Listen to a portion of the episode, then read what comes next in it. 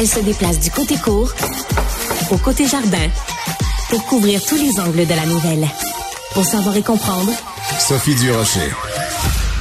Si jamais je dois déménager à un moment donné au Québec, avant de déménager, je vais me renseigner pour savoir quels sont les délais ambulancier dans la ville où j'ai l'intention de déménager.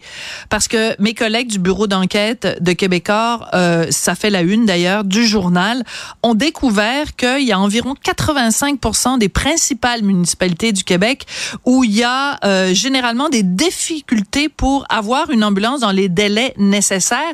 Les délais nécessaires, ça veut dire, tu sais, en bas de 10 minutes, là, il faut, il faut que ça arrive, il faut que ça, faut, que ça déniaise.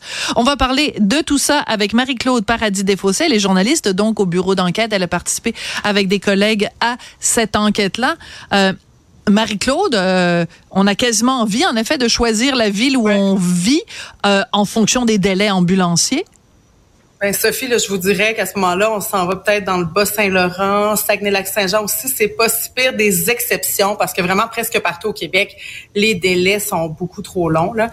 Euh, vous parlez tantôt du 85% euh, dans les grandes municipalités du Québec, on peut dire les 10 000 euh, de population et plus. Dans le fond, ce qu'on a fait, nos bureaux d'enquête avec les collègues euh, Catherine Lamontagne, Pascal Dugas-Bourdon et aussi euh, Philippe Langlois, c'est qu'on pendant un an, on a analysé le délai entre l'appel au 911 et l'arrivée de l'ambulance pour les cas urgents.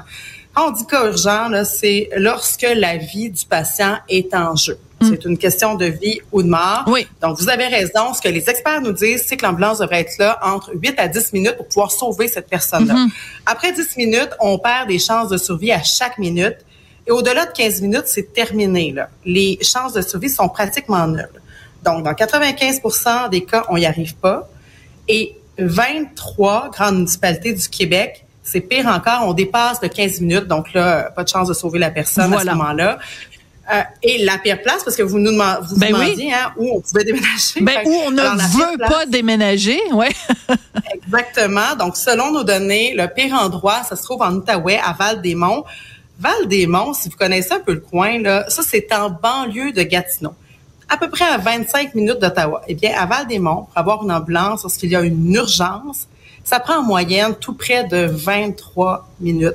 Alors, ben, bien sûr, ce sont des délais là, qui sont exceptionnels. Absolument, absolument inacceptables. Et dans le reportage qu'on va pouvoir voir donc euh, ce soir à JE à 20 h euh, on nous parle évidemment de cas absolument ben. tragiques où des gens ont perdu la vie. Moi, la question que j'aimerais euh, vous poser, Marie-Claude, est la suivante. Comment se fait-il que dans une euh, dans un dans une province, j'ai ça dire ce mot-là, mais dans un État où euh, on paye quand même 50% du budget de mhm. fonctionnement du gouvernement est alloué au système de santé. Comment on explique ça? Comment on en est arrivé là après qu'il y ait eu à quatre reprises des rapports sur l'état du système ambulancier? Quatre rapports depuis les années 90, le dernier 2021, le, dernier comité piloté par Michel Cédoré, euh, un paramédic de formation, infirmier, euh, éminent euh, fonctionnaire, haut fonctionnaire, qui lui aussi a fait son constat, là, 25 grands points qu'il faudrait vraiment améliorer. Il a fait ça en 2021. Et euh, Sophie, ça c'est peut-être une piste de réflexion, oui. parce que parmi les, les suggestion faite au gouvernement, entre autres depuis les 20 dernières années, c'est que le Québec devrait se fixer des cibles claires en termes de délai. Et ce que Michel Cédoré dit, le délai, là, la cible, c'est assez simple. C'est moins de 10 minutes pour sauver les gens. Maintenant, est-ce que c'est l'ambulance qui doit arriver? Est-ce que c'est les premiers répondants? Euh, il y a tout un système qui doit se mettre en place. Mais lui, sa pensée, c'est qu'il devrait avoir une tête dirigeante, donc une entité au Québec qui gère le préhospitalier. C'est quand même un milliard de dollars annuellement en fonds publics. Oui, mais c'est ça qui est intéressant, c'est un petit peu un petit peu frustrant parce qu'au Québec, on est on, on voit qu'il y a un problème. Là, alors là, le coroner remet son rapport. Puis là, on dit oh mon Dieu, il y a un problème. Là, on mandate quelqu'un. Ah, on dit ah, il y a un rapport. Là, on a l'impression que les rapports sont tablettés parce que si je regarde le rapport dont vous parliez de Michel Cédoré qui date de 2021, on est quand même trois ans plus tard. Or, c'est pas comme si trois ans plus tard le gouvernement s'était réveillé en disant hey, il y avait donc bien raison Michel Cédoré. Oh ouais donc on va mettre quelqu'un, on va tout faire un branle-bas de combat, puis on va s'assurer que la population soit protégée. Rien de tout ça n'a été fait, Marie-Claude. Ben moi, j'ai envie de revenir. Oui, le, au niveau du ministère de la Santé, on nous dit on a mis des actions en place. Par exemple, avec le nouveau contrat, avec les compagnies ambulancières, mm. les coopératives, il y a des pénalités pour les délais, pour les ruptures de services. Mais il n'y a pas de cible quand même. Est-ce que Michel Sédoré dit avec une cible, on rend les compagnies ou les coopératives ou les gens qui gèrent les ambulances imputables? Mais on n'aime pas ce mot-là au Québec. On n'aime pas le mot imputable. Et, le mot cible non plus, on dirait que ça passe pas parce que euh, il y a d'autres provinces canadiennes qui l'ont fait. Là, je pense à l'Ontario, entre autres la région du Niagara.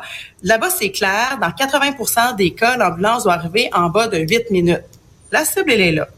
Alors pourquoi on le fait pas ici? C'est pourtant une recommandation qui est faite euh, d'année en année. Bon, là, le, ministre Christian Dubé a réagi sur la plateforme X à la suite ah euh, de nos conversations SN, TVA et bien sûr dans le Journal de Montréal. Donc, ce qu'il dit, les situations rapportées sont inacceptables. Il assure aussi qu'un plan d'action sur les services hospitaliers sera déposé au cours des prochains jours. Donc, bien sûr, on va attendre de voir euh, quel sera ce plan-là.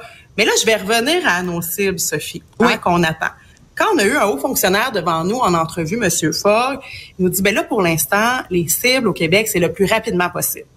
Et on va mandater l'INES après quatre rapports, après des décennies euh, de consultation. Là, on est rendu à mandater l'INES, qui est l'Institut national d'excellence en santé et services sociaux, pour qu'elle nous trouve les meilleures cibles. Alors moi, je ben, suis voyons donc. Ben, après quatre rapports, on ne sait pas encore. On m'a répondu que non et qu'on n'a pas de délai encore pour avoir ces meilleures cibles. Incroyable. OK. Alors donc, quatre rapports.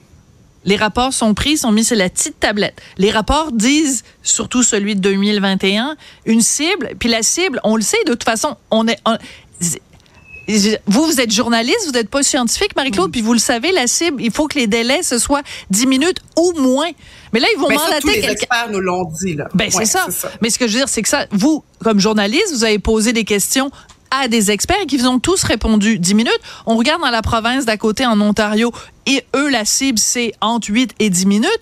Ben, je veux dire, là, on vous, on vous répond qu'il faut demander à quelqu'un de l'INES. Ça va, ça va prendre quoi? Ça va prendre des mois avant que quelqu'un de l'INES arrive? On n'avait pas de, de, deadline pour nous dans ce cas-ci.